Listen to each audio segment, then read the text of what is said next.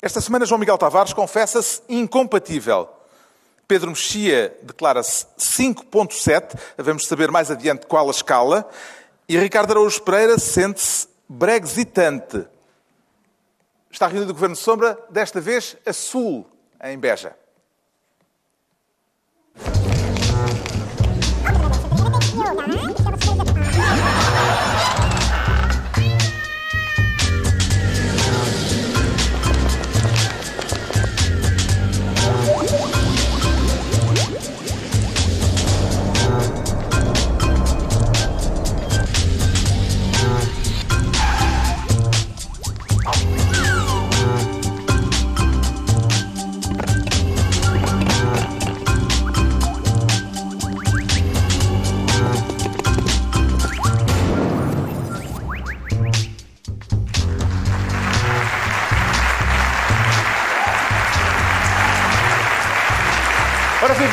Bem-vindos.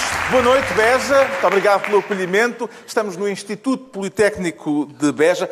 Está a reconhecer este- esta fragrância que anda no ar, Ricardo Araújo Pereira? Uh, di- Dizem-me que o Instituto Politécnico de Beja tem um cheiro específico, não é? Que é que foi criado para. É o único estabelecimento do país que parece ter um perfume próprio. Sim. Eh, um perfume mesmo, que se vende em frasquinhos, por acaso não, não, não viemos a tempo de, de o encontrar. Parece-lhe um bom chamariz para cativar alunos. Porque, não, eu, quer dizer, eu não sei que alunos é que o- os dirigentes do Instituto Politécnico de Beja pretendem captar, porque isto é um aroma floral, dá-me ideia, não é? Sim, sim. eh, Os, uh, os alunos que eu É descrito conheço. como unissexo, fresco e sofisticado. Sofisticado, sim. Os alunos, quer dizer, os estudantes que eu conheço deixam-se cativar por eh, uma fragrância à cerveja. Isso sim, é uma coisa. Ou, eh, se- em termos de, de aromas do bosque, se calhar umas ervas que há, mas em Marrocos. Aqui a primeira impressão que o perfume deixa parece que é bergamota. Sabe o que é? É, há de ser uma coisa. Toranja, magnólia e pepino. Pois, tudo coisas que não se podem fumar, por isso acho, Talvez acho que é um tiro ao lado. é? Acho que é um tiro ao lado, O sim. que é que o seu nariz lhe diz desta combinação de odores, João Miguel Tavares? Pá, magnífico. Atenção, pela reação da plateia, eu não sei se eles têm consciência disso. Eu acho que nós viemos aqui a dar uma novidade, não? Eh, Vocês sabiam? Foi anunciado ano passado, Não, não. lançado Ah, ano passado, o Foi? perfume do Instituto Politécnico de Beja. Epá, acho maravilhoso. Se Atenção, vende na loja Cubo. Parece que estou a fazer publicidade, mas não tenho nenhum interesse nisso. Eu não percebo nada da fragrância do, do, do Instituto Politécnico de Beja, mas, mas eu sou alentejano, eu sou de Porto Alegre. E isso aí, sim, posso garantir, isto é, isto é, é genuíno, não é mentira. É das coisas que eu sinto mais falta da minha terra é, é, é do cheiro da minha terra. Porque, ainda por cima, Porto Alegre está assim nas encostas da Serra de São Mamede e aquela mistura da, da planície alentejana com o cheiro que vem da, da serra é um cheiro muito específico e é das coisas que eu mais sinto saudades. Pronto, As pessoas dizem saudades, que vá. Mas o cheiro da tua terra não se vende em frasquinhos. Aqui, não, atenção, não, mas estão-me a dar aqui uma ideia de negócio. O facto de venderem em frasquinhos pode ser prejudicial porque dá para faltar às aulas, borrifar-se com o cheiro, chegar a casa e os pais dizerem olha, o miúdo trazendo da Politécnica.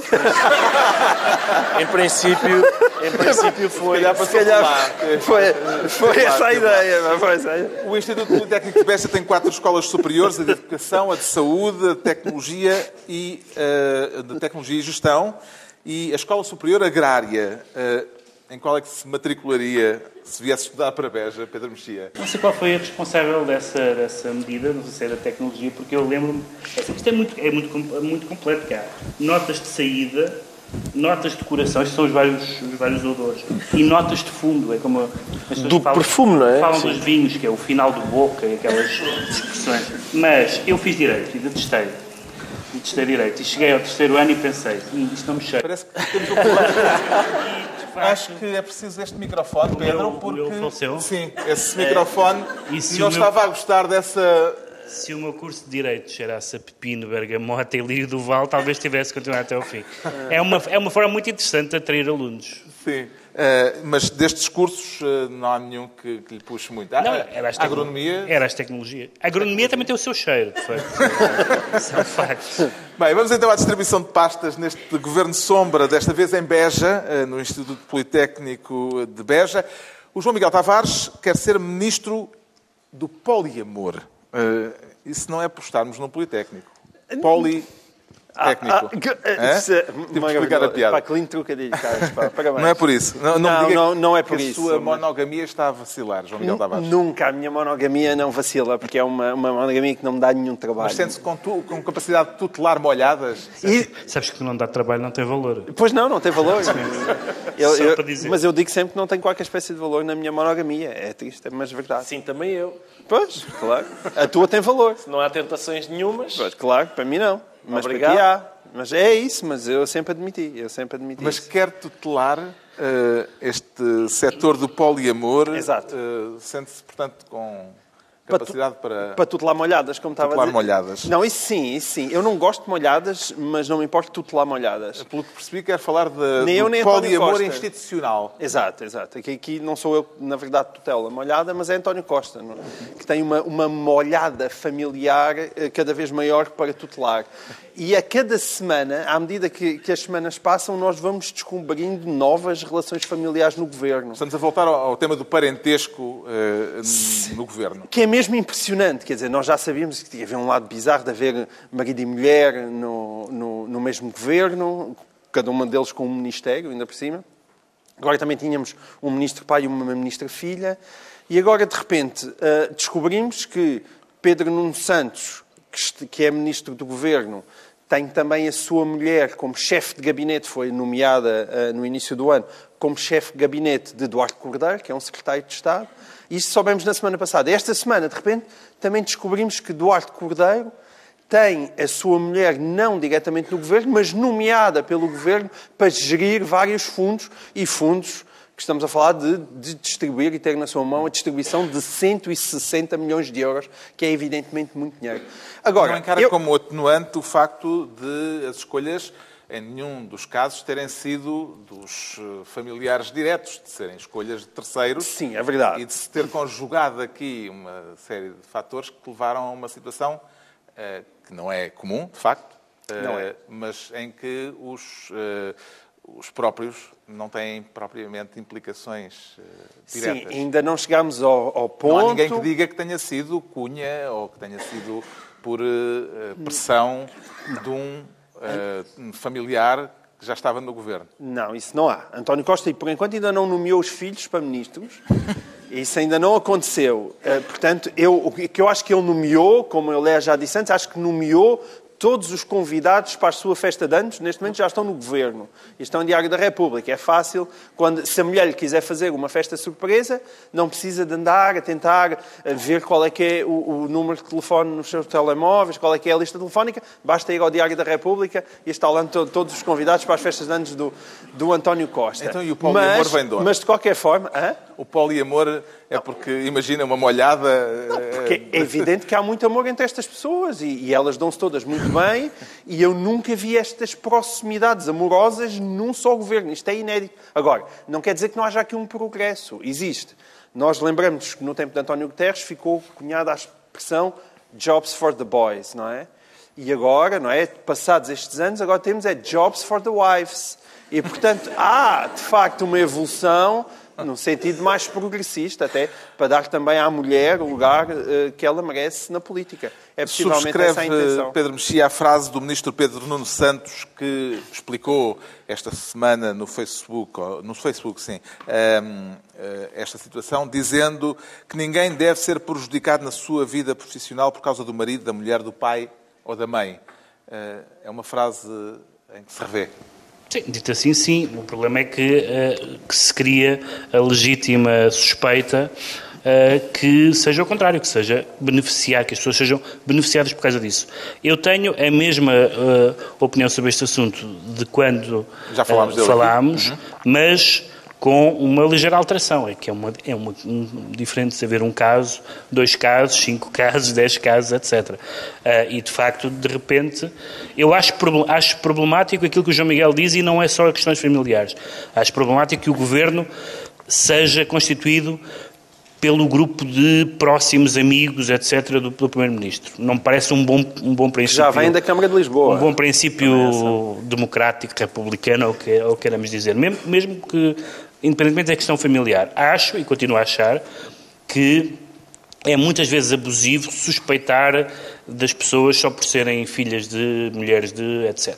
Acho que houve, houve algumas pessoas de quem se disse isso de forma, de forma injusta. Agora, se todas as semanas aparece um caso novo, isso há, uma, há um momento em que as mudanças qualitativas, quantitativas se tornam qualitativas. E, portanto, se de repente o governo é à base de relações familiares, isso tem problemas óbvios, porque as relações familiares não acabam à porta do Conselho de Ministros, não é?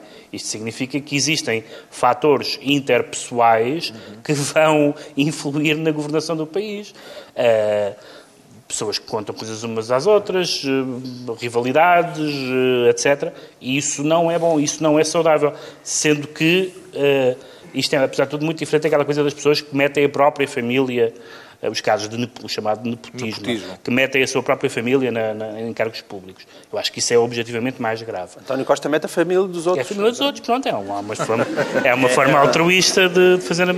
O que é que lhe pareceu, Ricardo Araújo Pereira, a longa e detalhada explicação que o Ministro das Infraestruturas, Pedro Nuno Santos, deu naquele uh, bastante longo uh, post do Facebook em que estava aquela frase que já citei e muito mais. Uh, era um, uma bela. Uh, foi uma bonita declaração de uma amor. Uma bela declaração de amor, foi, sim, foi, seguramente. Foi. E foi um, um exemplo de transparência da sua vida pessoal em público. Exatamente. e é muito. Quer dizer, é embaraçoso ler aquilo, não é? Uma pessoa que está a expor a sua vida pessoal e a, e a fazer... Ah, eu gostei. Eu sou romântico. Pois isso sei eu, tu és um bisbilhoteiro, mas uma pessoa que está a declarar-se a declarar à sua mulher no Facebook... Eu... Epá, é normal. Eu faço isso geralmente uma vez por ano. Pois, eu não... Eu, eu acho não, não isso... tem Facebook, portanto não pode fazê-lo. Não, não é? tenho, pois é isso, e mesmo em privado evito. Pedro não... que é para não não gosto dar confiança, não é? E, mas ele, ainda por cima, ele, lá está, é que depois corre-se o risco de dizer coisas. O pessoa tinha aquilo das todas as cartas de amor serem ridículas e tal. E esta, uh, como mistura, mistura a linguagem do romantismo com a linguagem da, digamos, da política. Sim, sim, e, a, e, sai uma mixórdia um bocado esquisita, porque reparem, por exemplo, ele diz sobre a mulher, ele diz assim: uma mulher bonita, divertida e com muita graça inteligente, desafiadora e, sobretudo, competente. Que é o tipo de coisa que não. Quer dizer, não, eu não, estava, não adivinhava. estava bonita, bonita, divertida, estava para tão gira e competente. Eu não, não é o tipo de coisa que a gente diga, és pouco competente, és. Sim, senhora. Estou a ficar maluco com a tua competência. Pá. Não carimbes despachos com essa competência que eu estou aqui. Olha que estão crianças a ver, querida. É difícil. Depois ele depois, acrescenta... inquieta, rebelde, sempre pronta a desafiar e a questionar as minhas decisões. Que grande marota. É? Ele, ele, a decidir, ele a decidir e ela... Hum, não. Mas eu, há, outra, há outra parte que eu sublinhei que é, diz ele, gostava da personalidade dela... Bom, isto quem é que nunca disse, não é? Eu gostava, gostava da personalidade dela. Mas antes ainda diz, apesar ah. de chocarmos muito... Sim, sim. Há aqui uma chocarmos muito. Gostava da personalidade gostava dela. Gostava da personalidade e... dela e do seu instinto político.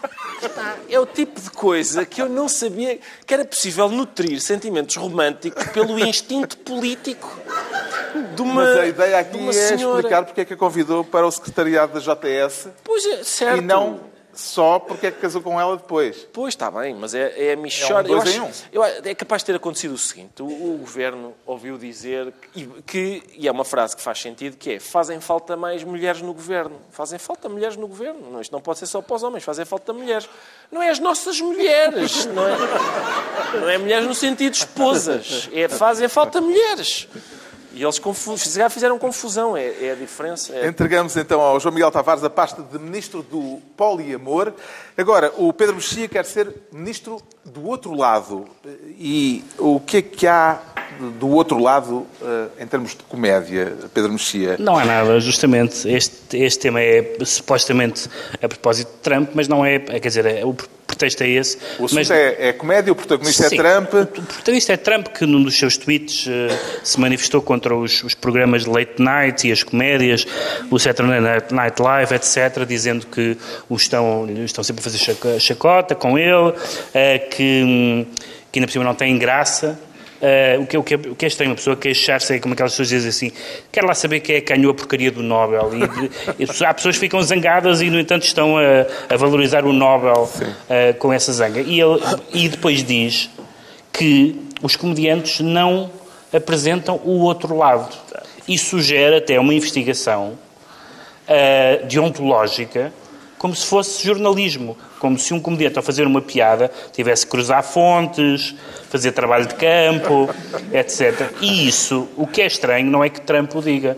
O que é estranho é que, é que essa, isso começou a aparecer, até recentemente, na, em, em textos de opinião na imprensa portuguesa, e em caixas de comentários ainda mais, que é essa ideia de que ah, ah fazes humor com isto, mas que é que não fazes humor com aquilo também? Que é uma objeção que não faz sentido nenhum fazer-se essa objeção. O, o humor tivesse que ter representatividade. Um caderno de encargos, tivesse que ter ou... uma, uma deontologia desse tipo, dessa natureza, isso faz todo o sentido dizer em relação ao jornalismo. Mas essa ideia de que estás a. Porque é aquela, é aquela linguagem da internet, quando a, quando a pessoa diz uma coisa qualquer, fala de qualquer tragédia política e depois alguém diz: Sim, mas não falas de. E há outra coisa qualquer, um massacre que aconteceu anteontem que a pessoa ainda não leu. Uh, e, e, e, em relação à comédia, está-se a, a, a pedir por um lado, por um lado apocando a comédia, dizendo que não tem graça, que é palhaçada, que não tem relevância social. E por outro lado dizer, sim, mas além de ser estas coisas todas, deve dar voz ao outro lado. Portanto, é uma, é uma relação esquizofrénica e eu vejo com alguma preocupação que isso comece a entrar em Portugal. Apesar de tudo, a, comédia gozava de um certo estatuto de irresponsabilidade, que eu acho que deve continuar a gozar, uh, uh, e, e, e vejo com preocupação né, as pessoas estão sempre a dizer assim, ah, vocês têm a mania de falar de liberdade de expressão, mas há, há problemas de liberdade de expressão crescente. Trump parece-lhe um, um, personagem particularmente uh, uh, calhada para a farsa. Sim, mas ele, ele, contém a sua própria farsa, quer dizer, é, não é preciso, não é preciso Quer dizer, não é preciso fazer uma caricatura a partir de Trump, porque Trump é a caricatura. E, portanto, nesse sentido, é uma figura, até do ponto de vista cómico, pouco interessante, parece-me a mim. Uh, um especialista dirá. Mas parece-me pouco interessante, até porque as pessoas dizem, ah, outra vez o Trump, já chega do Trump, não é?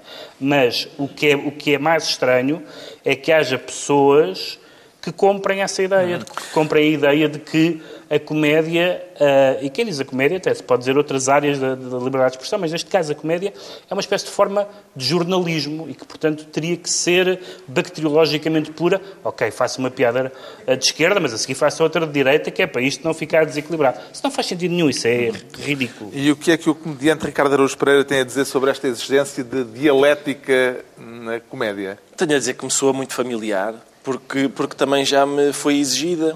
É, eu, eu lembro-me de, em algumas ocasiões em que nós fizemos algumas coisas que. Lá está, que, em que havia dois lados da discussão e aquilo que a gente fazia aborrecia um dos lados da discussão, em que isto era requisitado. Agora, agora, façam, agora façam um sketch igual ao do professor Marcelo, mas a satirizar o outro lado. Com a mesma graça, atenção. Ou seja, é preciso um, um medidor de decibéis para ver perante uma plateia se atinge, uh, se, a gargalhada das pessoas atinge a, a mesma. Epá, estás a dar ideias à ERC. É, exato, estás se atinge o mesmo volume. Cuidado. É, quer dizer, é tal coisa. Eu, eu sempre, sempre disse, sempre ando a pregar isso há que tempos, é, até, até se torna chato, mas ando a pregar há que tempos que, quando se fala de sátira política, a discussão é muitas vezes dominada por pessoas que estão mais interessadas em política do que em sátira. E na expressão sátira política, a política é o adjetivo, o substantivo é a sátira. E, portanto, há, há, basicamente há três tipos de pessoas. Há as pessoas que estão muito empenhadas politicamente e concordam com o que eu digo. E acham que eu devo fazer, uh, fazer o que eu, que eu faço, porque é para, para, para atingir os objetivos políticos que eles imaginam que eu consigo obter através de piadas. O segundo grupo é de pessoas que não concordam comigo e acham que eu não posso fazer isto. Ou, ou, fazendo, tenho que fazer, tenho que ser imparcial e depois dizer uma coisa, dizer o seu contrário e tal, que é para equilibrar o, uh, as contas. E depois há um terceiro grupo de pessoas que felizmente é mais vasto, que ouvem o que eu tenho a dizer na medida em que isso possa dar-lhes vontade de rir. É, é só isso. É para essas que eu trabalho. É, isso tem graça?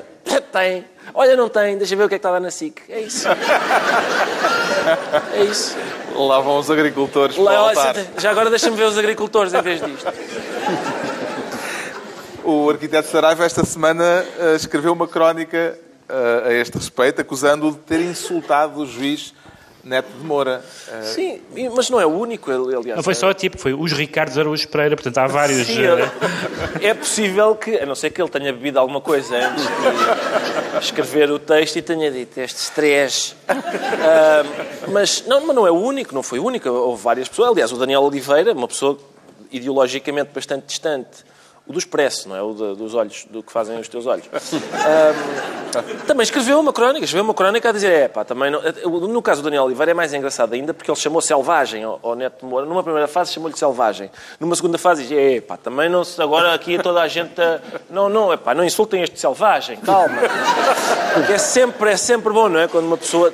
há Uma, uma ânsia tal de ser moralista que, que, enfim, que cai nesse tipo de ridículo. Mas o... Mas essa, essa crónica, assim, não, não me surpreende. do, Nós, do arquiteto Saraiva. Sim, aquilo, eu acho que nós, nós já temos. eh, O, programa vai no décimo, vamos fazer o décimo. E, e, e já, já, tivemos, eh, já tivemos observações do género: epá, não, não se faz pouco de, de- de pessoas presas por corrupção. Epá, não se, não se faz pouco de diretoras de prisão. Epá, cuidado, não se faz pouco dos, não se faz pouco dos militares. Oh, pá, e ao sétimo tivemos um processo. Eu conto levar um tiro ao décimo terceiro. Décimo terceiro cheira-me que vou levar um tiro. Mas com uma câmara por perto. Espero que a câmara esteja por perto e que sejam daqueles como nos filmes, que raspa no ombro e não faz nada, não é? Mas com a minha sorte vão ser cinco e é nas costas. Está a dar ideias a malucos. É Cuidado verdade, com isso, é. é. Entretanto, esta semana Donald Trump recebeu Jair Bolsonaro eh, em Washington. Pelo que se viu, o presidente brasileiro merece o cognome de Trump dos trópicos. João Miguel Tavares. Foi bonito, trocaram camisolas, não é? De futebol. Falaram de futebol, mas isso também, Marcelo, quando lá foi, falou de futebol. Exatamente. O, Trump tem alguém lá a dizer-lhe que o Marcelo se fala de Ronaldo e com o, e com o Bolsonaro se fala, eh, não sei? Não, não faço ideia. Do- Dos scratch. Do, do esqueleto do Neymar. Assim. Ahm, eu, eu estou um pouco interessado em saber se o Bolsonaro é o Trump dos trópicos. O meu verdadeiro interesse é saber se o Brasil resiste tão bem a Bolsonaro como os Estados Unidos são capazes de resistir a Trump. Ah, essa sempre foi ah, a minha preocupação. Até ver, por enquanto ainda não foi instaurada uma ditadura militar no Brasil, o que é uma, o que é uma, uma coisa positiva, não é? Nós, porque muitas vezes, e, e eu acho que o, que o Bolsonaro escrevi sobre isso, é, é, as posições que ele tomou vão muito para lá daquilo que é admissível e fazem muito mal a qualquer regime, a uma, a uma democracia como o Brasil.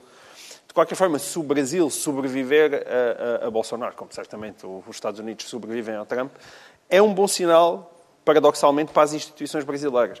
E, verdadeiramente, esse é o campeonato que me interessa. É isso que eu quero saber se vai acontecer ou não. Como é que comenta nesta visita de Bolsonaro a Washington eh, o apoio que o presidente brasileiro deu a Donald Trump para um muro na fronteira com o México, dizendo que a maioria dos imigrantes não tem boas intenções?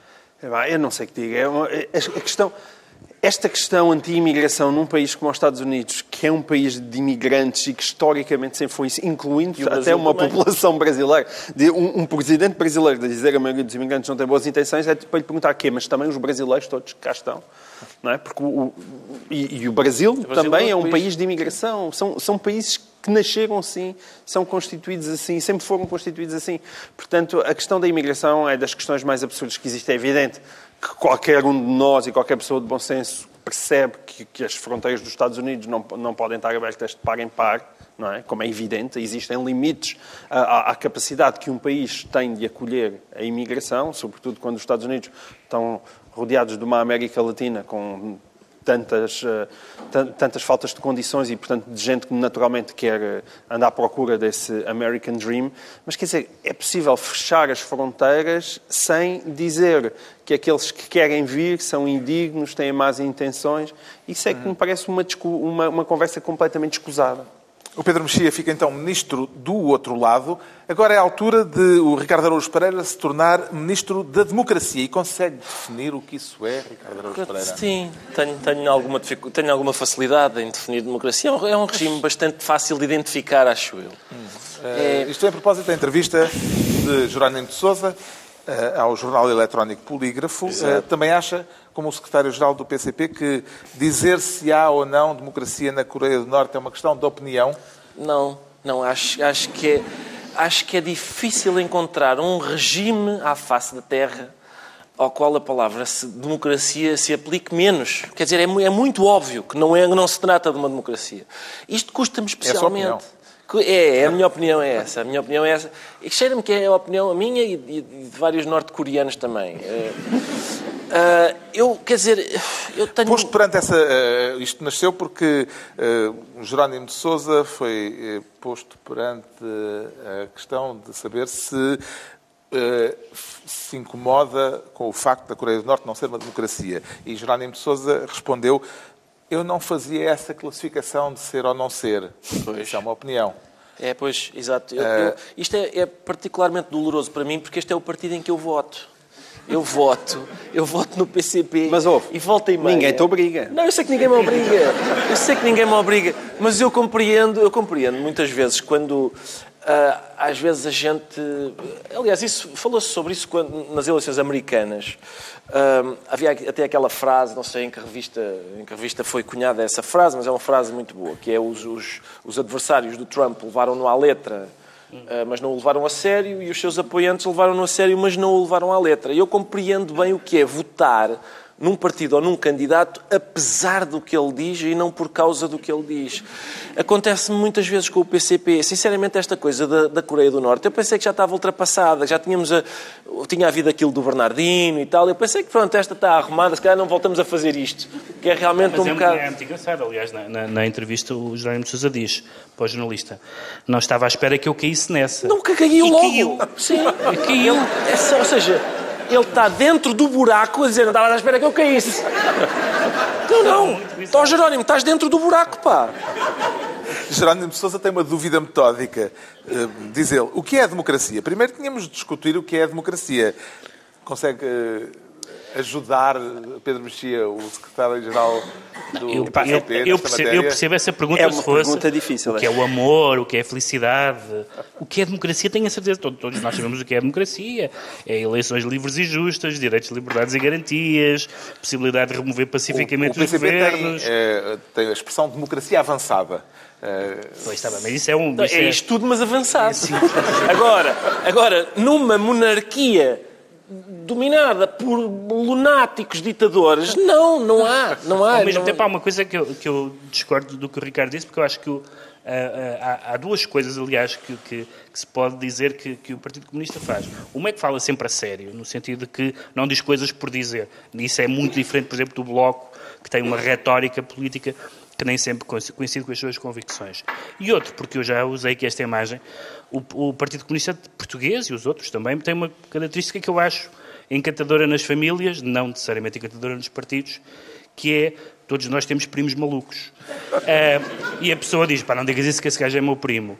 E o, e o Partido Comunista faz isso com os congêneres. O Partido Comunista nunca diz mal de um Partido Comunista. Nunca, nunca. Seja qual for a democracia, avançada ou atrasada, é um partido, é meu primo. Portanto, Não, é- de Sousa diz que tem muitas divergências e que há uma, uma distância grande em relação à Coreia do Norte e ao regime coreano. O- o- mas, isso é- depois, mas, mas isso, mas isso é, problema... mas isso é a resposta clássica desde até do, do tempo do Bloco Soviético e tal, bem, mas- em, que o, em que o Partido Comunista diz é um modelo, é um modelo diferente, não é? Ele, ele, por exemplo, aqui diz, nesta entrevista, diz uma coisa que é, está a falar dos desvios, nomeadamente do culto da personalidade no regime, no regime da Coreia do Norte, e Diz diz, que é um que isso modelo asiático. tendo em conta a cultura daqueles povos orientais. Ora bem, isto se fosse dito por alguém de outra área política, era de racismo para baixo. Quer dizer, então, eh, são, são os hábitos estranhos dos orientais que os habilitam a viver numa, num regime tirânico, sob qualquer critério que se possa utilizar. Já na Coreia do É. Sul, Não, é, é uma espécie completamente diferente. não é? É. Porque eles lá apreciam a democracia. Eles do paralelo 38 para baixo. Mudam a cultura. É Mas, ao, outra. mas ao mesmo tempo, há qualquer coisa, e por isso é que eu digo que tenho sentimentos divididos. Evidentemente que acho deploráveis essas declarações, mas é, não há mais ninguém senão os comunistas que dizem exatamente aquilo que pensam. Isso é Opa, simpático. Certo, mas repara, é eu- eu, simpático. percebo a tua objeção, estavas a dizer que não concordavas e eu acho que sei porquê, que é, tu dizes que eles estão sempre a falar a sério. Eu- ou seja, Sim, eu, nunca é eu- retórica. Está bem, mas... Nunca é retórica. Mas eu, apesar de tudo, eu não acredito, pá, não acredito que haja alguém no PCP, mesmo o mais, aquele tipo das motas que, que, que, que às vezes eh, via-se mesmo que gostava de passar pessoas pelas armas, Ahm, não acredito que haja um que acredite que o regime norte-coreano é um bom regime, que, que, que sequer que eles quisessem im- impor uma coisa sequer parecida com aquela. É mesmo uma, coisa, uma questão, de, é isso que estás a dizer do primo maluco, mas eu não percebo o que é que o PCP há- julga ganhar com isto. Alguém, eles, será que eles têm medo que alguém fosse dizer ao, lá ao, ao Kim Jong-un não faz ideia do que é que o Jerónimo disse ao polígrafo, pá. Desabafa à vontade, Jerónimo. Não- Há uns Eles anos não têm foi... internet sequer. Não há... Há uns anos foi Bernardino Soares, agora Jerónimo de Sousa. Porquê é que haverá esta dificuldade tão grande no PCP em lidar com a natureza do regime da Coreia do Norte, João Miguel Tavares? Eu não consigo perceber. Eu estava, isto, isto, eu- se eu bem me recordo, foi em 2003. Eu estava no Diário de Notícias nessa altura, portanto eu vivi aquilo muito perto. Até foi um, um amigo meu na altura, que era, foi o João Cepeda, que era da minha idade, mais, é mais novo do que eu. Estava há muito pouco no Diário de Notícias, que fez a, que fez a entrevista ah, ao Bernardino, que aliás percebeu imediatamente que tinha feito a geneira e da grande. Ele aliás ainda pediu para a, a entrevista não ser publicada. E isto em 2003, portanto há, há 16 anos, não é? E, e- e agora, e- há 16 anos eles já tinham percebido que tinham feito a geneira com aquilo. E agora voltam outra vez a fazer o mesmo. Mas atenção, a mim o que me chateia é, é nós, isso é uma coisa que me chateia no Ricardo e que me chateia em mim próprio, que é nós temos uma complacência que eu acho que é estúpida com o PCP. E, e às vezes eu próprio me culpo disso. O Jerónimo de Souza tem aquele arzinho de avô, mas, mas em última análise, uma pessoa que diz isso, eu acho que colocada em determinadas situações, eu se calhar, olha, mais vale isto ser uma Coreia do Norte do que ser um regime democrático. E embora, supostamente, o PCP, o Partido Comunista Português, já tenha dito que o seu amor pela democracia, eu acho que lá no fundo há sempre um gene totalitário. E esse gene totalitário, em relação a ele, acho que todos nós somos demasiado complacentes, incluindo eu próprio. O Ricardo Araújo Pereira fica assim, ministro O Carlos da Sérgio, só, democracia. só para terminar, é que há, há um critério, assim, há um um- critério bastante bom para a gente perceber que regime é que é mau e que regime é que é menos mau. Que é De onde para onde é que fogem? de onde é que fogem, para que lado é que fogem. No dia em que um sul-coreano estiver aflito a trepar o muro para ver se consegue entrar na Coreia do Norte, eu digo, pá, se calhar o Jerónimo tem aqui razão. Se calhar, se calhar tivemos aqui a avaliar mal isto. É verdade. Então, Ricardo Araújo Pereira fica Ministro da Democracia. Estão entregues as pastas ministeriais por esta semana, desta vez em Beja, no Instituto Politécnico de Beja. Eh, como alentejano do Norte, eh, João Miguel Tavares também se sente em casa no Baixo Alentejo. Não, sempre, sempre, sempre, sempre. O Alentejo é só um, eu acho. Não há, Muitas vezes, sabes não que há eu- rivalidades entre o, o Baixo e o Alto Alentejo? rivalidade sempre, sim, entre Évora e Beja sempre pode haver, não é? Ah, lá os tipos têm umas coisas, e nós, mas nós, vocês têm um aeroporto, cagado. Ah, isso, isso é Ah, Conseguem, conseguem dormir aqui com a atividade toda? Também chateia, não é? O progresso também.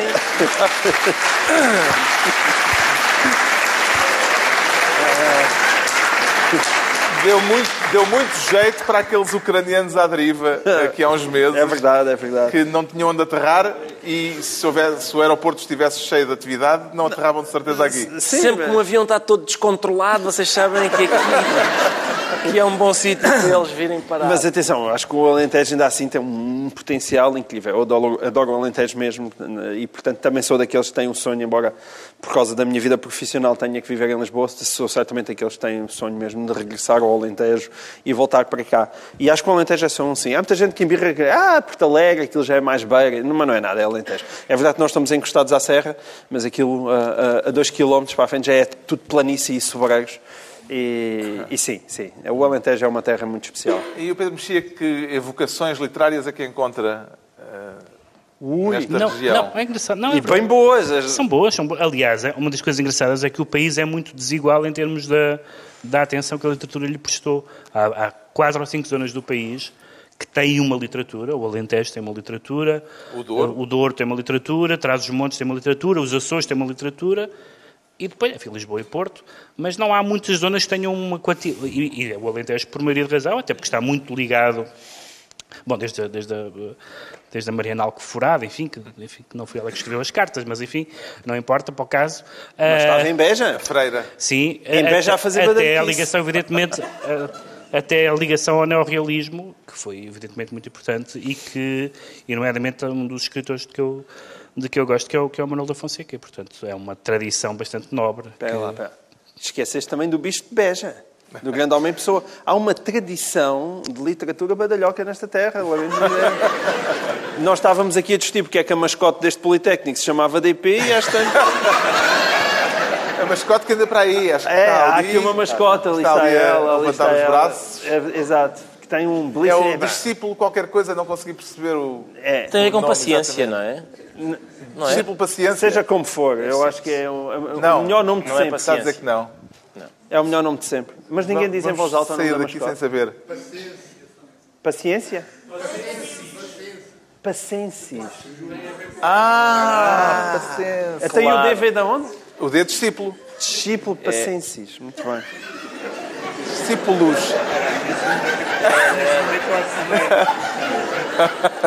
A puxar a brasa à minha sardinha. Pronto. Não procurem. Não, não ponham no Google. Vá. Mas enfim. E a este propósito, tem algum conselho a dar aos, a esta juventude do interior sul do país? Ricardo Araújo Eu, Pereira. eu, eu- é muito raro ter conselhos a dar a alguém. Mesmo, mesmo às minhas filhas, o conselho que eu lhes costumo dar é perguntar à tua mãe. Eh, eu acho que é como elas ficam mais bem servidas. Mas, eh, mas eh, quer dizer, eu adoro. o- eh, Nós vinhamos para aqui e tal, e estávamos todos a discutir eh, a beleza da paisagem alentejana, beleza e competência, como ah, estávamos a, a- a discutir isso e deve ser, lá está, deve ser ah, um sítio bom para viver. Ah, quer dizer, para, para visitar é. Não sei se, não sei se- realmente as caras não parecem dizer que. Mais ou menos, não é? O pessoal tem gostado de ver aqui, não é? Sim. É, é bom. Sim? é. Sim, sim, sim. sim. Está bom, afinal é muita estudantada que vem de fora, não é? Se calhar, pois, estudantada que vem de fora. Isso sim, isso é bem feito. É bem feito. É, é fugir da confusão e vir para aqui. Bem, continuamos então com o expediente. Eh, agora o Ricardo Araújo Pereira declara-se brexitante. Brexitante, brexitante. Brexitante. Hesitante. Isso é uma hesitação É. eh, que, pelos vistos, não ata nem desata, não é? Não há nem desata. Os ingleses não... Ainda tem cabeça para perceber o que é que, o que, é que vai na cabeça dos ingleses? Não, não consigo, não consigo. Queremos sair e tal, e agora, então está bem, afinal não, eu, demora muito e tal, e agora se calhar mais um adiamento, mais eh, vamos... eh, E eu, a questão é, eu não sei se ainda posso dizer isto, se calhar, se calhar posso, vou dizer, mas, mas fazendo uma introdução prévia. Estereótipos são nocivos, são muito, muito nocivos. Ah, e depois perpetuam ideias e reforçam, às vezes, comportamentos. Mas o certo é que os ingleses, acho eu, são as gajas da União Europeia. Pá, lamento imenso, mas são. Porque queremos sair, está bem, então vamos. Não, espera, estou-me a arranjar. Estou-me a arranjar, ainda não estou. Epá, mas olha que já... Não, pera, dá mais 15 dias. Pá, lamento, lamento, não sei, pode ser, pode ser que seja só as senhoras que eu conheço. Que é só uma. É só uma, aliás. Se calhar é, se calhar é uma, é uma ideia completamente desgarrada da realidade, não tem nada a ver. Mas é a minha sensação é essa. Eu, e ouve-se pouco, do ponto de vista da análise política, este pensamento que eu acho que é exato, que é isto são as gajas da União Europeia. Pode fazer escola, pode fazer Talvez, escola. vamos ver se o Eh, Nuno Rogério estiver atento. Isto, o, eh, eh, o Brexit era para acontecer eh, daqui para uma semana, o prazo limite era daqui para uma semana, foi adiado, entretanto, para 22 de maio, véspera das eleições na União Europeia, das eleições europeias, mas só se, entretanto, na próxima semana for aprovado o acordo estabelecido com a União Europeia, porque senão terá de ser em abril que acaba tudo e o divórcio eh, se consuma. Eh, Quer dizer, pode não, podem ainda continuar a ir a eleições, não é? E, e votarem outra Mas para aí o já Parlamento estão Europeu. eh, a admitir que o Que ainda não é para um agora. segundo referendo, por Certo. exemplo, não é? E não se sabe muito bem como é que se consegue chegar a, esse, a essa situação. Ahm, como, é que, como é que se chegou a isto? Como é que se... Pois, o que se passa é o seguinte, Carlos. Hum, eu estou habituado a chegar aqui, o Carlos faz-me uma pergunta, eu digo uma coisa e o Carlos passa a outra. Ah, se é para me fazer duas perguntas seguidas, É mais caro. é mais caro, porque mais eu caro. realmente. Tá eu bem, sobre pronto. este tema tinha isto das gajas. Agora. Não sei mais, não sei mais. Então, temos, temos cinco minutos a ver Passa ao próximo. se alguma coisa. Esta semana, mais de Olha, resultou. um milhão. Passou a outro já. Passou a outra já, claro. Então, para disto, daqui a um bocado eu sou eu a ter que pagar do meu bolso Às vezes já- a eu já- pergunta suplementar para o artista, não? Eu às vezes já, já aflito Por para é fazer. caro. Está no contrato, ele só faz uma piada por pergunta. Eu às vezes já tema, aflito por para tema. fazer um comentário por tema. Agora dois comentários. Esta semana, entretanto, houve um abaixo-assinado que entupiu eh, lá o site dos abaixo-assinados, eh, um abaixo-assinado que pede a revogação do artigo 50 da União Europeia, aquele artigo que permite o divórcio dos Estados-membros. Afinal, ele quer fazer mais piadas. Mas agora, mas agora é daquelas físicas. É, É, humor físico. Coisas a Foi humor caírem físico assim. involuntário. sim. Coisas a caírem. Vamos pôr ponto de ordem nisto. Vá. É isso. O abaixo-assinado teve mais de um milhão, um milhão e meio de, de- de- assinantes, de gente que quer eh, que seja revogada a norma que permite o divórcio eh, da União Europeia. Que significado é que vê nisto, João Miguel Tavares? Estou, estou a falar de um milhão e meio de britânicos. Exatamente. Gente que não se quer divorciar. Gente que não se quer. E que quer, e que quer eh, eh, proibir o divórcio. Não, esse é o problema, não é? É- Esse é o problema. Eu consigo perceber a frustração daquelas pessoas, sobretudo porque houve um referendo apertadíssimo, não é? Incluindo, problema extra, zonas da- da- do Reino Unido que não que, que votaram, não é? Como a Escócia, que, que votaram eh, eh, maioritariamente para, para ficar, e portanto... é- E a região existe- de Londres, por exemplo. E a região de foi, Londres, eh, exatamente. E, portanto, existe uma frustração gigantesca e eu, e eu percebo isso. Porque é, é algo muito estruturante na vida das pessoas, tem muito a ver com aquilo que é o futuro para elas e a maneira como elas imaginam o país. E, e, portanto, compreendo toda essa frustração. Agora, é evidente que o caminho não é impedir que um país que queira sair da União Europeia não possa sair. Isso, isso então, aí sim, é que toda a alergia para a União Europeia eh, haveria de disparar. E, portanto, é evidente que a solução não é essa. Agora, qual é a solução? Ninguém sabe. Ninguém sabe. E isso, isso é, é, é dramático. Eu, aliás, já disse aqui que, algum, eh, eh, que houve, um, houve um inglês que dizia com, com graça que, que haveria um lugar especial no inferno para quem meteu ah, o Reino Unido nisto, e é verdade, sobretudo quando nós vemos que os principais responsáveis disto, os Camerons e os Farage... Cameron não se tem pronunciado Pois não, os. Camerons e os Farages que arranjaram a confusão e pisgaram-se. E isso, de facto, é um, é um problema das da, as democracias, já, já bem dizia o Sr. Churchill, não é? É, é- é o mais imperfeito de todos os regimes, com exceção dos outros.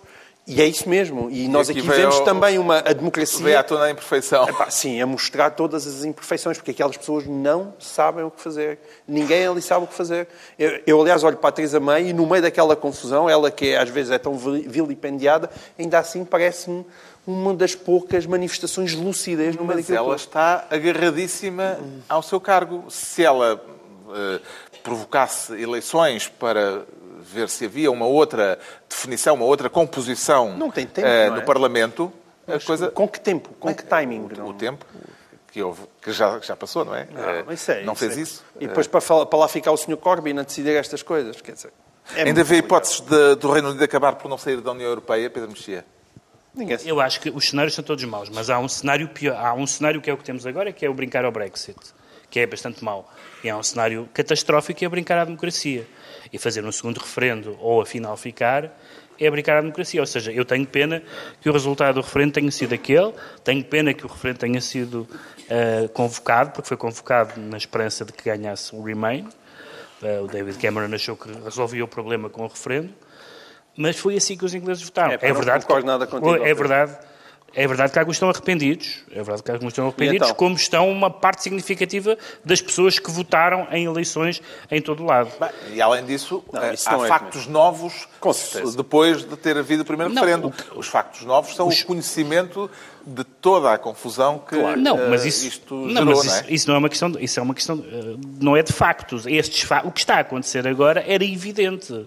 Toda a gente Não era evidente para os eleitores. não era evidente para os próprios porque não se, não se porque reagiram de uma forma absolutamente com baseado na, na ideia simplesmente dos medos eh, da União Europeia, sem, sem nunca lhe ter, lhes ter sido apresentado um projeto de saída, porque um projeto de saída nunca houve, até porque nunca ninguém o fez e até durante algum tempo não havia, não estava sequer previsto. Quando a União Europeia surgiu, nunca ninguém pensou que alguém quisesse sair deste clube, que está tanta gente que quer entrar, porque é que alguém alguma vez queria sair. E, portanto, brincar ao Brexit é mau, brincar à democracia é bastante mais grave, porque a Europa já brincou várias vezes à pá, mas democracia. fazer um segundo referendo não é brincar à democracia, Repetindo referendos até dar os resultados certos, etc. Isso é muito mais nocivo para o projeto europeu e para a democracia do que simplesmente arcar com Isso é dizer resultado... que em Portugal os dois referentes ao aborto foram brincar à democracia. Não, mas nós estamos a, nós estamos a falar da- das com as implicações que isso tem em termos internacionais.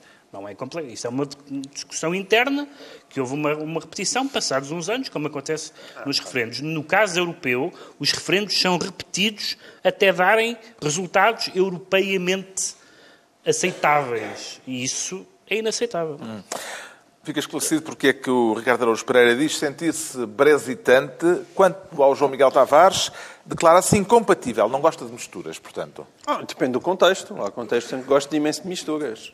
Quer falar da decisão... não. Neste não. Neste não. Eh, quero falar da decisão de Adolfo Mesquita Nunes, que era até agora vice-presidente do CDS, eh, e que vai deixar eh, a direção do CDS depois de ter assumido o cargo de administrador da Galp. Parece-lhe que havia incompatibilidade entre estas duas funções? Acho que sim, acho, acho que sim, acho que existe incompatibilidade. Acho que Adolfo Mesquita Nunes fez muito bem em apresentar essa sua demissão. Eu, como a maior parte das pessoas que se intitula de Direito em Portugal, tenho imensa pena, porque o, o Adolfo Mesquita Nunes era uma espécie de quase unanimidade na nossa área ideológica, porque todas as pessoas lhe reconheciam um, um talento particular, ainda é uma pessoa extremamente inteligente, que sabia estar, ao mesmo tempo era um liberal dentro do CDS, que é É uma coisa bastante rara, e era gente, era gente que sabia estar. Mas mesmo a gente que sabe estar, eu acho que ele tomou uma decisão de quem não pode estar na política, não é? E eu lamento isso, porque eu, eu penso que Adolfo Mesquita Nunes fazia mais falta ao país do que a Galp, Ahm, mas as duas coisas juntas são de facto o que eu acho, que são realmente incompatíveis. Houve, eu escrevi sobre isso e, e houve muita gente que respondeu a dizer ah, mas o que é que vocês querem também? Querem o quê? Uma espécie de... Como é que é possível dizer que as pessoas na política não devem ser profissionais da política e devem conhecer o mundo se depois não os deixam exercer atividade no setor privado? Ora, aqui não se trata de exercer de atividade no setor privado, e é bom esclarecer isso. O, o Adolfo Mesquita Nunes era, era sócio de um, de uma, de um escritório de advogados e certamente teria atividades privadas. Se ele tivesse sido contratado para a SONAI, provavelmente isto não, se, não poderia não ser um problema. O que é que é, porquê é que é um problema? Porque a Galp é aquilo que se chama uma empresa de regime. São empresas muito específicas que, pela sua própria atividade, têm uma dependência muito grande do Estado tem uma independência muito grande no Estado. E quando agarram em alguém, quando vão convidar uma personagem como Adolfo Mesquita Nunes, que não tem nenhuma experiência especial na área da energia, ainda por cima para um cargo de administrador não executivo, estão aí contratar o Adolfo Mesquita Nunes político. Não estão aí contratar o Adolfo Mesquita Nunes. Estão aí contratar o Adolfo Mesquita Nunes político. E isso é, obviamente, negativo para os dois lados. É mau para o lado empresarial e, sobretudo, é mau para a política. E tenho muita pena que alguém que é liberal como ele tenha entrado num esquema de portas giratórias que habitualmente ele está habituado a criticar. E essas portas não podem existir. Ele fez bem em demitir-se. Tenho pena que tenha acontecido. De qualquer forma, ele diz que aquilo é pela sua felicidade pessoal e que é uma opção de vida. Nós não temos nada a ver com as opções de vida do Adolfo Mesquita Nunes. Eu, eu tenho apenas pena que isto tenha acontecido. Posso fazer uma segunda pergunta ou também Pode- mais caro? Não Posso? sei. Eu, eu acho que já disse tudo o que tinha a dizer. Eh, não. Podes fazer, Carlos. Parece-lhe que a decisão de Adolfo Mesquita Nunes de trocar o CDS, a política, pela atividade de gestão, eh, o CDS pela Galp, pode revelar sutilmente eh, porque ele não acredita que as coisas eh, venham a correr bem eleitoralmente ao CDS É nas uma- próximas eleições? É uma pergunta malandreca de um bom analista político. Sim, é- é- ou seja, é, a apelar a um certo cinismo de Adolfo Mesquita Nunes, dizendo "Ah, pelo andar da carruagem, eu não vou chegar a São Bento tão depressa, nem vou integrar um governo, portanto, bye bye, mais vale ir para a Galp. É possível. E, não, atenção, não é um mau raciocínio. Não é um mau raciocínio, porque o, PD, o, o CDS parece não estar, de facto, a descolar. Mas, de qualquer forma, as pessoas viam o Adolfo Mesquita Nunes, se quisermos, como uma espécie de sucessor da Associação Cristas, não é? E, Agora já portanto, não. Agora já não. Imediatamente, pelo menos não. Sim, Eh, certamente que não. Ficou um bocadinho mais distante essa perspectiva. Sim. Lamenta, como o João Miguel Tavares eh, fez publicamente, eh, o facto de Adolfo Mesquita Nunes ter trocado o CDS pela Galp, Pedro Mexia. Sim, lamento, com, com partilho das- da, da opinião que o, que o João Miguel eh, tem sobre o Adolfo Mesquita Nunes. Acho, Obrigado, que, há, acho que há duas. E também acho- partilha da, da, da opinião que isto pode ser um indício de que é a parte- eleitoralmente eh, a coisa não é tão risonha para o CDS como eh, Assunção Cristas eh, Sim, é há uns meses dizia, quando dizia que queria ser Primeira-Ministra. Há, du- há duas coisas que nós sabemos. Uma, uma coisa que nós sabemos é que a Assunção Crista, pô- Cristas pôs a barra muito alta, entusiasmada com o resultado de Lisboa, que dificilmente é replica- será replicado a nível nacional, e sabemos que as últimas sondagens, a última sondagem dá ao CDS com 8%, aliás, os mesmos 8% do, do PCP e do Bloco. Uh, embora possa depender da ordem dos três partidos da noite eleitoral, cantar vitória ou não, mas 8% é um mau resultado. E sabemos também que o CDS tem claramente duas alas ali em choque, uma delas seria futuramente representada por Adolfo Mesquita Nunes. Portanto, num cenário, vamos pensar num cenário mau para o CDS, que tem um mau resultado eleitoral e que a Assunção Cristas se afasta ou, ou pede o afastamento dela. O que está escrito nas estrelas políticas de quem acompanha o CDS é que há uma ala protagonizada por Adolfo Mesquita Nunes, que chama- cham- chamaremos talvez a ala liberal, e uma ala conservadora do atual líder da JP. Tudo indica que serão esses os dois caminhos que o CDS poderá tomar. Se Adolfo Mesquita Nunes atira a toalha ao chão, eh, isso também significa que eh, a acontecer um mau resultado, esse será o caminho do CDS. Não está a haver outra pessoa nessa ala dita liberal que tenha, apesar de tudo, não só pelo trabalho do governo, a presença nos média, a questão, uma certa visão arrojada e cosmopolita que ele tem, que eu acho que é de facto pena. E a razão pela qual as pessoas aceitam e as, a razão pela qual as, pessoas, as instituições convidam são ambas evidentes e são ambas da lei da vida, digamos assim. Para quem acha que a política tem, apesar de tudo, uma dimensão de sacrifício pessoal, como, se, como Santana Lopes gosta de dizer. ahm, Serviço. Uh, para que- uh, sim, isso faz falta. Acho que faz um bocadinho, faz um bocadinho de pena que, que isso não aconteça. Tem alguma coisa contra quem troca eh, a política pela possibilidade de ganhar dinheiro, Ricardo Araújo Pereira? Nunca ninguém me há de apanhar a, ouvir, a criticar a gente por, por ir ganhar dinheiro. Eu sou muito a favor de- de ganhar dinheiro. Eh, sou a favor, lamento. Não, tens razão. É, é bonito ver como todas as coisas, notou-se muito neste programa que saem pela tua boca, pá, justificam o voto no PCP. Mas repara, É, é de facto repara, impressionante. era exatamente aí que eu queria chegar. É que eu não tenho nada contra quem queira ganhar dinheiro. Tenho, por exemplo, tenho muita admiração, já agora chega a vez de dizer, na, ainda por cima, na mesma semana em que o Jerónimo disse aquilo, tenho muita admiração por quem recusa ganhar dinheiro. O Jerónimo de Sousa, na mesma entrevista em que diz aquilo, confessa que ganha 900 euros. Uh, coisa que me deixa até um bocadinho inquieto, não é? Porque é suposto o PCP defender os direitos dos trabalhadores. O secretário-geral do PCP não- nem mil euros ganha. Eu fiquei um bocado, fica aflito, não é? Fica aflito, mas acho, atenção, acho admirável. Acho admirável. Ahm, mas por- porque lá está, eu não condeno, não só não condeno, como nada contra quem, quem queira ganhar dinheiro à vontade. Acho admirável que, que o Jerónimo de Souza tenha uma firmeza de, eh, digamos, de princípios, sim, que o mantenham agarrado apenas por causa disso, da firmeza de princípios, a um cargo que lhe paga 900 euros. Gostava que um dos princípios não fosse aquele de, de não saber se a Coreia do Norte é uma democracia ou não. Mas, tirando isso, porque é é que que assim o- é, assim é, é mal pago e ainda, e ainda tenho de dizer coisas dessas. Ficamos a saber porque é que o João Miguel Tavares se diz Porque eu percebo, imagina, só para terminar, Então. é que se, imagina que a gente dizia, Isso depois não pá, é, Isso depois não, não é de Não conta como outro, não. Imagina que dizia, pá, olha, dou-te um milhão de euros por ano, mas tens que dizer que a Coreia do Norte não é uma democracia, que a Coreia do Norte é uma democracia. E eu, pá, fica um sabor um bocado amargo, mas está bem, dá cá. Dá cá o cheque. Agora, por 900 euros por mês, é pá. Bom, vamos então agora perceber porque é que o Pedro Mexia diz sentir-se 5.7. Isso é muito ou pouco, Pedro Mexia? Na escala de Richter é bastante. Ahm, depende. Parece-lhe que, que vai haver um terremoto É eh, isso. com... Acho que não. Acho que não vai haver um 5.7. terremoto, embora acho que o que acontece com este movimento que foi criado pelo Miguel Morgado, deputado do PSD. O 5.7 é uma data significativa e É a escolha do nome tem a ver com isso. Na verdade não é 5 do 7, 5 do 7 em vez de 5.7. que é a data da, da fundação da, da AD, da Aliança Democrática. E o que o Aliás, o manifesto chama-se Nascidos a 5 de Julho. Não é? Um Sim. trocadilho. Com, com- com o filme.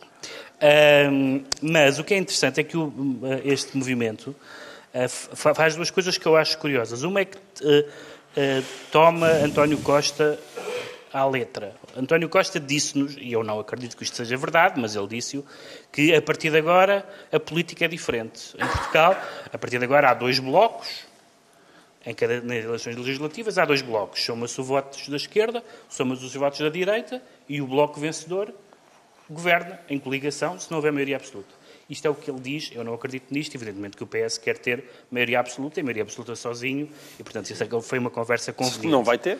Que não vai ter, não vai ter Então- agora, mas pode, então pode, mas pode ter no futuro. Portanto, essa... Agora, é interessante que, há, que, que algumas pessoas à direita que têm, de facto, essa nostalgia de um espaço político AD, digamos assim, levem à letra. Dizer, não, não, o que é importante é que não só os dois partidos que já existem, que é o CDS e o PSD, e que existem desde desde o princípio da democracia, até estes novos partidos e movimentos que nós sabemos o que vale, a Iniciativa Liberal, a Aliança, etc., esses partidos devem estar empenhados em formar um bloco político alternativo e lá está, na noite das eleições, conta-se os votos e se este bloco ganhar, este bloco governa. Isto é tanto mais interessante quanto Rui Rio não é, não é simpatizante desta ideia. Rui Rio recusa completamente a ideia de que o PSD seja um partido de direita e, portanto, recusa a ideia de haver um bloco de esquerda, um bloco das esquerdas, neste caso, com- contra um bloco das direitas. E, portanto, haver esta, esta eh, elemento de pressão é interessante. O outro elemento é porque ma- eh, Miguel Morgado é uma das pessoas intelectualmente mais capazes do PSD e uma das, um dos fundamentos deste grupo, que não é um partido político, nem é, um, nem é uma tendência de um partido, aliás, tem pessoas mais até do De- CDS, do CDS, PSD e de outros partidos, da Iniciativa Liberal, é dizer que isso é uma, é uma, uma, uma tese, digamos assim, que, que outros setores políticos mais à esquerda e, sobretudo, eh, no, no- no marxismo sabem há muitas décadas, que é o trabalho político é precedido por um trabalho cultural e ideológico. E isso, esse- isso é muito E é interessante. esse o trabalho E há ali, que por algumas das pessoas que estão, por propõe algumas das pessoas que estão associadas e que são intelectuais eh, das variadas áreas, sugerem que há ali um grupo de pessoas que quer preparar intelectualmente uma, uma alternativa política e isso, do ponto de vista da observação do ecossistema político em Portugal, é interessante. O movimento é lançado este sábado. Eh, Em que medida, eh, e temos que agora abreviar um bocadinho, em que medida é que um deputado do PSD está em condições, João Miguel Tavares, para fazer a ponte de- à direita e federar as, as várias sensibilidades de direita? E não é só ser um deputado do PSD, é é ser o Miguel Morgado. Eh, É assim, eh, a pessoa- as pessoas lá em casa podem nos dar algum desconto, porque eu conheço o Miguel Morgado, tal como o Pedro Mexia, e portanto já estamos a falar de pessoas, não, não digo que sou amigo, mas do qual eh, conheço bem e trato por tu. Portanto, já significa que eu estou a envelhecer e agora começo a tratar por tu pessoas que, que aparecem na televisão. E não é só o Ricardo. Pereira. Ahm, e, Mas tu não e- apareces, não é? Eu não. Ah, e, e, portanto, podem dar esse desconto. Agora, que, como eu conheço com alguma proximidade, o Miguel, de facto, é das pessoas, como disse o Pedro e bem, mais intelectualmente bem preparadas. Ele, ele, de facto, é um professor universitário e alguém que tem uma imensa, uma imensa experiência. Não consta que tenha pedido ajuda ao Domingos Farinho para fazer a sua tese. Ah, nem de mestrado nem de doutoramento, não precisava nada disso. E, ao mesmo tempo, tem uma enorme experiência política porque ele foi braço direito do Passos Coelho durante o período todo da Troika. Portanto, é uma pessoa especialmente bem preparada para isto. E tem uma coisa que parece óbvia, que é, ele tem uma visão para o país. E isso, que parece óbvio, é uma coisa que eu não vejo em ninguém à nossa volta. O que eu vejo à nossa volta são pessoas que querem mais ou menos manter o status quo e que entram na pequena trica de agora vou para o poder e como é que eu mantenho isto, tentar não irritar demasiadas pessoas, ai meu Deus, que não se pode reformar muito, senão fazem outra vez muitas greves. E ele tem uma ideia reformista de país. E, e, e não tem vergonha de ser de direita, que é uma coisa que parece, parece óbvia também, mas que é muito rara em Portugal muito rara. E, portanto, nesse aspecto, aquilo que tem sido o seu trabalho e aquilo que ele quer fazer neste movimento é algo com o qual eu simpatizo bastante e espero que consiga e corra bem, sobretudo porque é uma coisa acima dos partidos, não é? Uma, um, um, movimento de congregação ideológico das direitas. E isso o país precisa genuinamente para se opor àquilo que ele chama, e com razão, uma espécie do bloco socialista.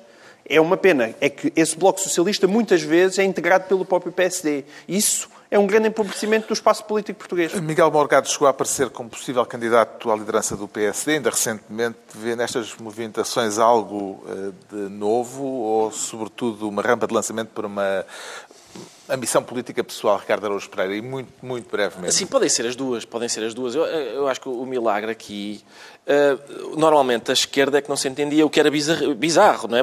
A gente, a gente vai ver a maneira como o PCP vota e a maneira como o Bloco de Esquerda vota. É raríssimo eles votarem de maneira diferente. É raríssimo. Por isso é muito, é muito bizarro que ao fim de 40 anos de democracia eles se tenham entendido pela primeira vez com o PS e tal e formado um bloco à esquerda. A direita sempre, sempre se entendeu muito bem. Partidos de direita sempre disseram, pessoas de direita uns às outras, dizer olha lá, eu gosto de explorar trabalhadores e tu, eu também gosto. calma, calma, calma.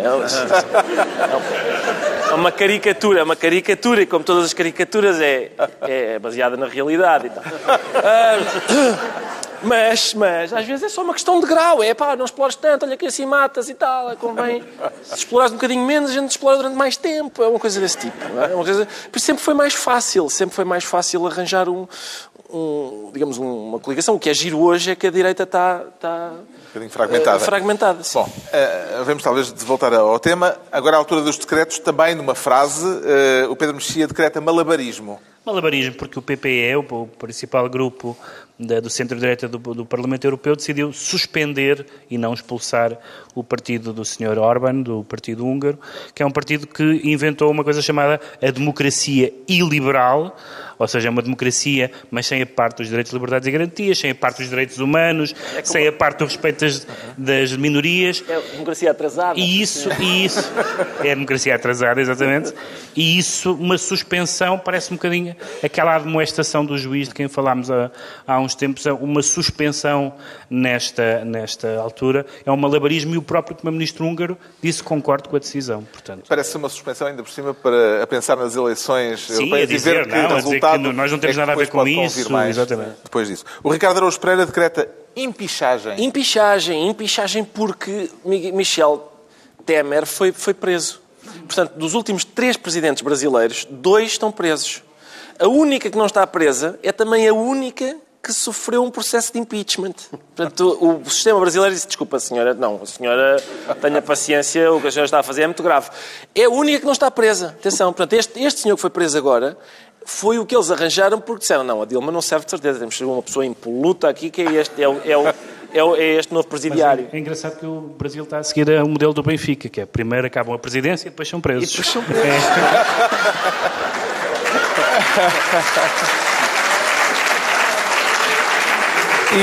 e diz isso do Benfica porque é um dos clubes em que as presidências acabam. Há um... não acaba. No caso, no caso de Temer, a oposição falhou redondamente, não é? Porque durante, depois de tanto tempo a gritarem fora Temer, o homem vai dentro. Exato. Decidam-se. O, o, João Miguel Tavares decreta Moçambique. Sim, Moçambique. É só para deixar aqui uma nota, tendo em conta a tragédia que aconteceu. E, muitas vezes fala uh, a ajuda e, e, e, nós falamos aqui tantas vezes casos como o de Pedrógão, que faz com que, digamos assim, às vezes as pessoas tenham reticência em ajudar com o medo que as coisas vão para aqui ou para outro lado. Mas tendo em conta o que está a acontecer em Moçambique, parece-me evidente que, que aquele povo tem que ser ajudado e aí sim acho que Portugal pode desempenhar um papel fundamental. Existe uma espécie de obrigação moral desta nação para tentar acudir a uma tragédia daquela dimensão. E assim se conclui mais uma reunião semanal, desta vez em Beja. Eh, dois, oito dias, eh, vamos do sul ao norte, eh, vamos estar em Arcos de Valdevez. Reparem, para o primeiro Fórum Alto Minho Digital Minds, com youtubers, instagrammers, influencers Tudo em inglês. e com o Governo Sombra, Ora, está. o Shadow Sombras, Government. sombras. Sim, sim. Pedro Mexia, João Miguel Tavares e Ricardo Araújo Pereira. Obrigado, Beja. Boa noite.